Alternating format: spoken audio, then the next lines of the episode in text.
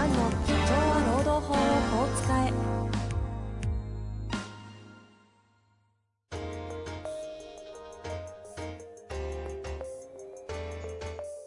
法律の下で展開されるビジネスの世界。ポッドキャスト社長は労働法をこう使えば弁護士の向井蘭が経営者の立場に立って経営者が知っておくべき労働法の基礎だけでなくビジネスに関する法律の問題を分かりやすく解説します。こんにちは、遠藤和樹です。向井蘭の社長は労働法をこう使え。向井先生、本日もよろしくお願いいたします。はい、よろしくお願いします。さあ、えーそういえば前回の有給休暇の話は、ちょっと面白かったですね。そう、そうですか？まあ、戦後、戦後まあ、あれそんなに面白い？いや、あれだあれ一般常識ですか？私一般常識じゃない、一般常識あれ、あの、学会の論文読んで知ったんです。論文にあるんですか論文にあるああいう話が。はい。勉強したの。すごいわ。いや、労働法の歴史ってちょっと紐解くと面白そうですね。いや、すごいしんどいですよ。難しく書いてる本しかないから。まあねいや、ものすごい辛いです。はい。いや、面白かったですよ。いちょっとああいう話ちょいちょいね、こ こネタで挟んでいただきたいですけど。まあ、というわけでね、早速いいですか？はい、はい、質問いっちゃいたいと思います。はい。えー今回はですね、えー技術職の IT 通信、24歳の男性からご質問いただいております。質問内容は裁量労働制の適用業務とその運用について聞きたいと思いますということです。向井先生、いつも楽しく拝聴しております。当方は労働者側の立場ですが、向井先生の配信から普段あまり知ることのできない使用者側の思いを伺い知ることができ、大変興味深く拝聴しております。2点ご質問させてください。一つ目ですが、現在私が勤める企業では、専門業務型裁量労働制を社員に適用しております。IT コンサルタントという職種で、システム導入時の工数の見積もり、顧客接触、資料作成、システムの設計をメインに行っております。これらの業務は確かに裁量労働制の範囲内の業務であると私自身理解しております。ただし、その他の業務として、設計した機能の開発、プログラミング業務が発生するケースがあります。割合で言うとプロ、グラミング業務は全体の2、3割程度なのですが、このような職種も裁量労働制の適用内として問題ないのでしょうかえー二つ目のご質問ですが、弊社では裁量労働社員に対して1日3時間の最低労働時間が決められています。これは1日のうち3時間以上働かなければ、その日を実稼働とはカウントせず、有給消化または欠勤対象になるという意味です。え1日の最低労働時間を会社が決定することは、裁量労働制において問題ないのでしょうかえー向井先生にぜひご教授いただければ幸いです。ということですね。はい。はい。すごい、こう、なんだろう。しっかりした質問ですね。しっかりした方が多いですね。です質ね問する方ね。こんなきちんとした方が聞かれてるんですそう ですね。なんか申し訳ない。ね。いやいや、申し訳なくないじゃないですか。あ、そうですか。嬉しい限りじゃないですか。まずじゃあ、初めの、まあ、ざっくり言うと、要はこう IT コンサルとして働いて、はい、働き方としては専門業務型裁量労働だが、IT コンサルじゃないプログラミングの仕事を2、3割してるんだけど、これはいいのかって話ですね。そうそうですね。はい。はい。これは、これは、まずちょっとあの、どうの、論論点というか、どこ、どう見ていくんですか？まあ、裁量労働制っていうのは、まあ、じ、まあ、その名前の通り、自分の裁量で仕事の進め方とか、あの、決めることができると言われてる仕事で、で、業種がもう法律で決まっていて、はい。業種、職種、うん、仕事の内容が。で、やっぱり IT 関係は、あの、なんていうのかな、まあ、あまり時間でこう、測りたくない経営者の方が多いので、うんうんえー仕事の量とか質とかで判断したい方が多いんでうん。、はい。裁量労働制をこう、適用したいっていう方が、まあ、多いんですね。はい。はい。はい。で、法律上はですね、情報処理システムの分析または設計の業務っていうのが、あの、IT エンジニアに適用されうる職種、業種なんですよ。う。業あの分析及び設計の方もなんですね。そうなんですね。うんうんあの、情報処理システムの分析または設計の業務っていう定義なんです。なるほど。で、えっと、これは何を指すかというと、はい。基本的には、まあ、簡単に言うと、例えばあの仕事で言ったら上流と下流があって、はい。こう、お客さんからの、まあ、仕事の依頼があって、でお客さんの要求分析して、で、その、システムの設計をして、要件的なやつ。要要件定義、まあ僕も。もちょっとよくわかっ、わはい要件定義って意味がまあよくわかってないですけど、で、要件定義をして設計をすると。はい。だこれが、専門業務型裁量労働制の対象だって言われてるんですよ。なるほど。ええ。だけど、対象外って言われてるのは下流でして、あの、開発とか実、あの、実際にテストとかしたり、で、その、設計に基づいて、プログラミング、まあ実際に手をガチャガチャ動かしてる方手を動かす方なんですね。うんうんだからこれは裁量労働制じゃないって言われてるんですよ。ところが、現実は、どちらもやる方が多い。まさにこの方じゃないですか。まさに。ほう、あ一般的にあるケースなんですね、これは。なので、はいはい。まあ、揉めてる場合が多い。なるほど。あの、残業代請求したり、ええ監督署に行ったり相談したりしてるケースが、まあまああります。うんまだすごく多い。多いまではいかないかな。まあ、増えてきてるなっていう気はします。うん。はい。そうで、えっ、と、この方、プログラミング、まあ、いわゆる下流工程は2割ぐらいっておっしゃって、2、3割っておっしゃってますね。おっしゃってますね。はい。でここはね、基準がないんですよ。うん。基準がないんだけど、プログラミング、プログラミングをやってるから、あの、全く適用対象にならないってわけではないんで、はいはい。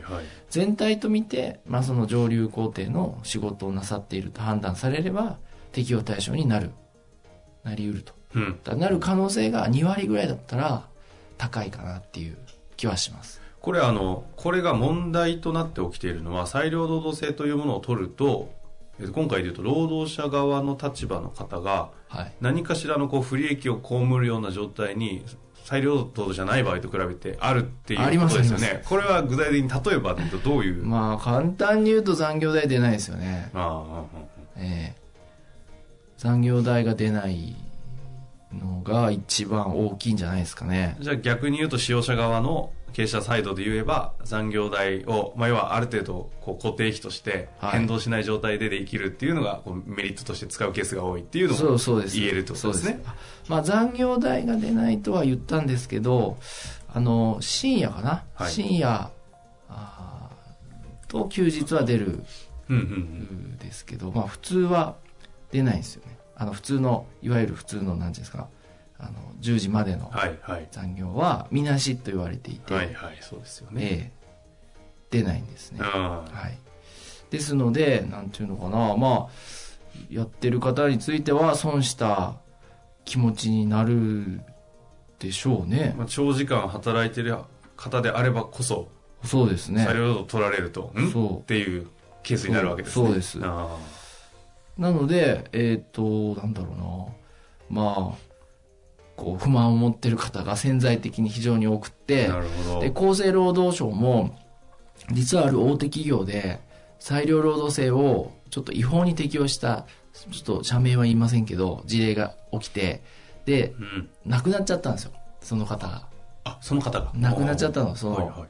ちょっとじ具体的な事情はニュースに書いてないんですけど、はい亡くなっちゃって、ええ長時間労働で違法適用があって、で、労災申請が労災認定されたんじゃないかな。はいで、書類送検されたっていう事例があって、えそれ以降、違法な、この裁量労働制の適用を組織的にやってる事業所は公表しますと。えうんうんこういうまあ発表を厚生労働省したんですよ。うん今年しましたね、確か。えなので、あの、監督署も取り組みは強めてんですけど、ただ法律が曖昧なんですよね。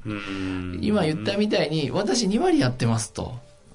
プログラマー下流工程としてって言われると、うーんってこう止まっちゃいますよねは。あえー全体としては、まあ、上流工程やって、付随的に下流工程をやってるから、とかね。うんまあ、そういう解釈になるんだけど、じゃあ、それが絶対正しいかっていうと、その根拠はないんですよね、まだ。判例もね、ほとんどないんですよ。ほとんどっていうか、ゼロに近いんじゃないかな、この種は。じゃあ、この方がまさにもう、ここに質問された通り、か、こう、まさに社会問題的なところにはあり、ただ回答がない、完全にグレー状態になっているグレただね、白に近いグレーかな。はあ、そうなんだ。ええ。あの、この会社さんはちゃんとなさってる方ですよ。普通はね、営業もさせたり雑用もさせたり、めちゃくちゃな、あの、方も、例えばね、新卒の方とかね、できないじゃないですか。はいはい。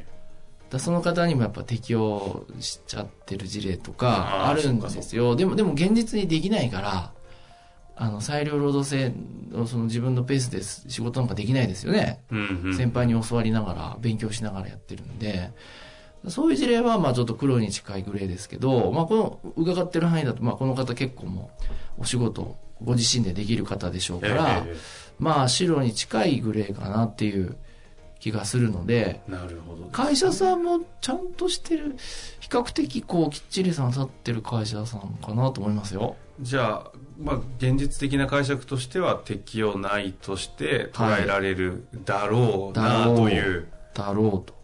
感じですか。はい。この方まさにね、20、まだ4歳ということなので、優秀な人なんだろうね、ですよもう。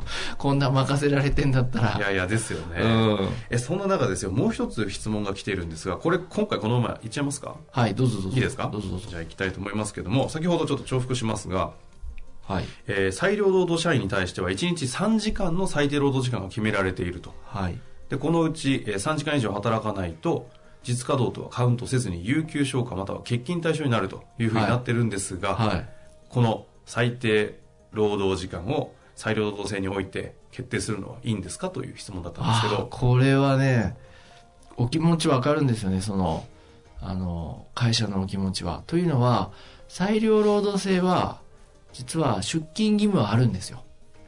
来なくていいってわけじゃないんです。へえ、あ、そうなんですうん。会社が在宅勤務制度導入していればいいんですけどね。うんだけど、会社に来いっていうのはできるんですよ。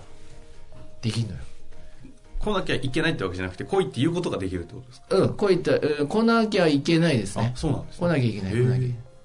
来なきゃいけないので、あの、ですので、えー会社が会社に来てくださいね、出勤してくださいねっていうのはそれは OK です。うんうんうん。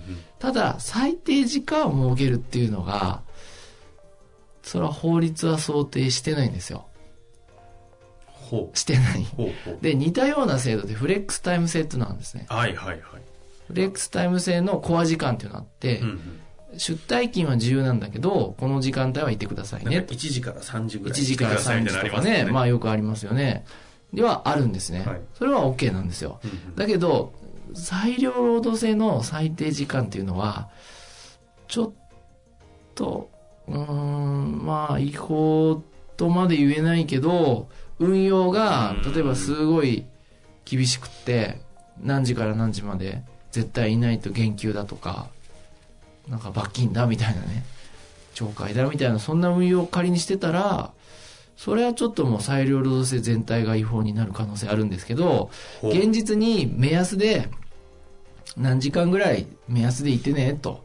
このぐらいは仕事量としてあの社内の人とコミュニケーションを取ってあのやってくださいねと1日あたりっていう目安だったら問題ないでしょうね。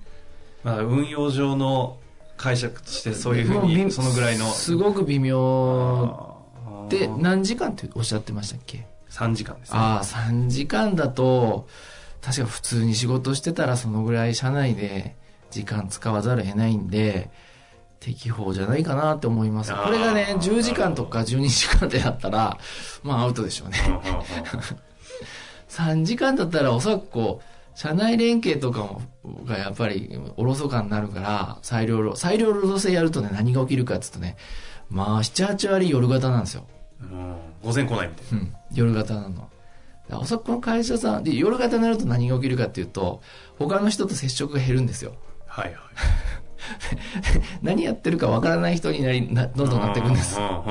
なんで、まあ、会社さんの意識としては、あの、時間帯とか指定はできないんですね、制度上。だけど、まあ、コミュニケーションを取って、社内で仕事してねっていうことを言いたいんじゃないかなっていう。なるほどね。まあ、昼間のこの時間ぐらいみんなでやろうよみたいな。そう。っていうことを言いたいから、違法じゃない、そこまで違法じゃない3時間ぐらいだったら、目安だったらね、と思いますよ。今日ここね、全体のお話、えー聞いてなんかすごい思うんですけど、この会社さん自体はすごいちゃんと考えられた、た。だその中でちゃんと運用してるような印象ありますいやいや、いい会社、あの、ちゃんとしてる人事、人事総務部がこう、機能してる、ちゃんとしてる会社さんだなと思いますよ。ね、むしろ。あーじゃあこの方がおっしゃってることはもっともですけどももっともです会社側の運用も非常にう,、まくやってるなとはい。いうところですかね、思います。いやいい会社でそして優秀な人材の方がいらっしゃるようではい。羨ましい限りですそうですね。そうですね。まあということでやってまいりましたが非常にね良い質問をいただきましたのでぜひねまた何はいか気づくことありましたら、はいどしどしとはい。お待ちしております、はい。というわけで向井先生本日もありがとうございましたはい、ありがとうございました。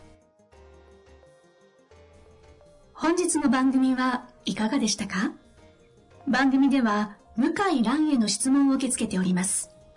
ウェブ検索で向井ロームネットと入力し、検索結果に出てくるオフィシャルウェブサイトにアクセス。その中のポッドキャストのバナーから質問フォームにご入力ください。たくさんのご応募お待ちしております。